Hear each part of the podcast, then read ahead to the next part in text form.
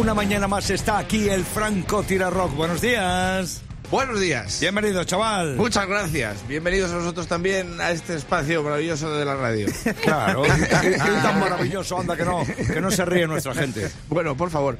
Eh, bueno, que se está acabando ya el curso escolar y esto está guay. Esto está guay, pues se está acabando si eres un niño español. Porque he leído que en Japón no tienen vacaciones, tienen como 15 días. No, es verdad, claro. Hacen vacaciones a la japonesa. Sí, estudian más todavía. Dice, ay, o sea, estudian en verano, que dices, aquí también. No, aquí no. Aquí no. Tengo yo cuadernos de, de vacaciones antillanas sin terminar todavía.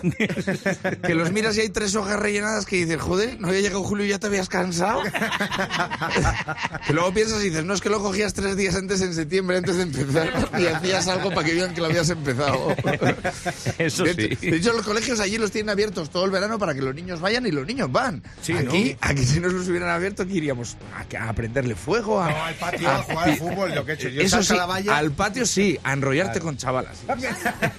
Sí, sí, yo iba a enrollarme con chavalas. Sí, lo sí, dice, sí, sí. Y, y cuidado que aprendías más en cinco minutos que en nueve meses de instituto. cuidado con 14 años que verano con Susana me pegué yo, pues no te quiero contar. Vacaciones Nueve antillanas. meses intentando despejar la X y en cinco minutos se me puso la Y. ¿eh? El verano de los 14 años fue un poco japonés porque me lo pasé a base de sushi.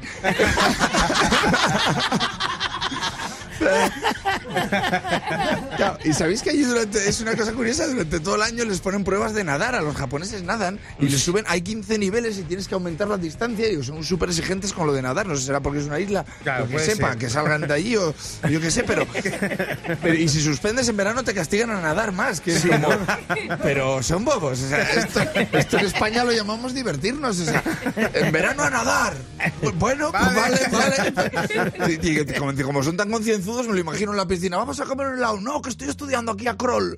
Estoy-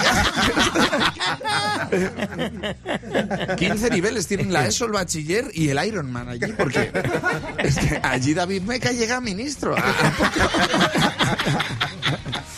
Y luego tienen un castigo que me llama mucho la atención, que es cuando le pillan a alguien copiando un examen, le afeitan la cabeza. ¿Ah, sí?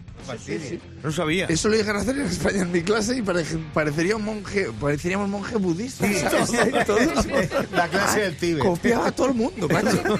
Yo he visto a gente copiar que no se ha presentado al examen. Un colega mío mandó a un amigo del barrio con gorra a hacer el examen por él, que ya no se puede ser más triste. Y sacó un cero. Y estaba mi colega estaba tan contento como diciendo, ¿cómo se la he liado el profesor, eh?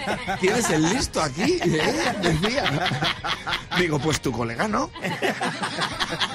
Digo, tu colega no era el listo, ¿eh? Joder, al próximo tráetelo que sepa poner tu nombre sin poner faltas de ortografía. Por lo menos. Pero que por lo menos por eso te ponen un 1, ¿sabes? Si te saca un 0, ¿sabes? Y luego tienen clases de lunes a sábado, que esto es brutal, durante todo el año, voluntarias. O sea, los sábados es voluntario, pero van todos. Claro. O sea, eh, eh, no, no lo entiendo, esta gente no está bien. No, no sé qué les pasa, por eso tienen ese color de cera, si es que no te da más que, el, que el- que la luz del fluorescente, macho. Dices que tienen conocimientos de todo, de todo menos de sus padres. Pa- Porque es que, macho, se pasan el día en el colegio, sé que en vez de tener la foto del rey, tienen la foto de familia allí encima del encerado. Y claro, yo creo que salen, ven a los padres, y les suenan tan poco las caras que dicen, tira para adentro, que yo no sé para dónde tirar.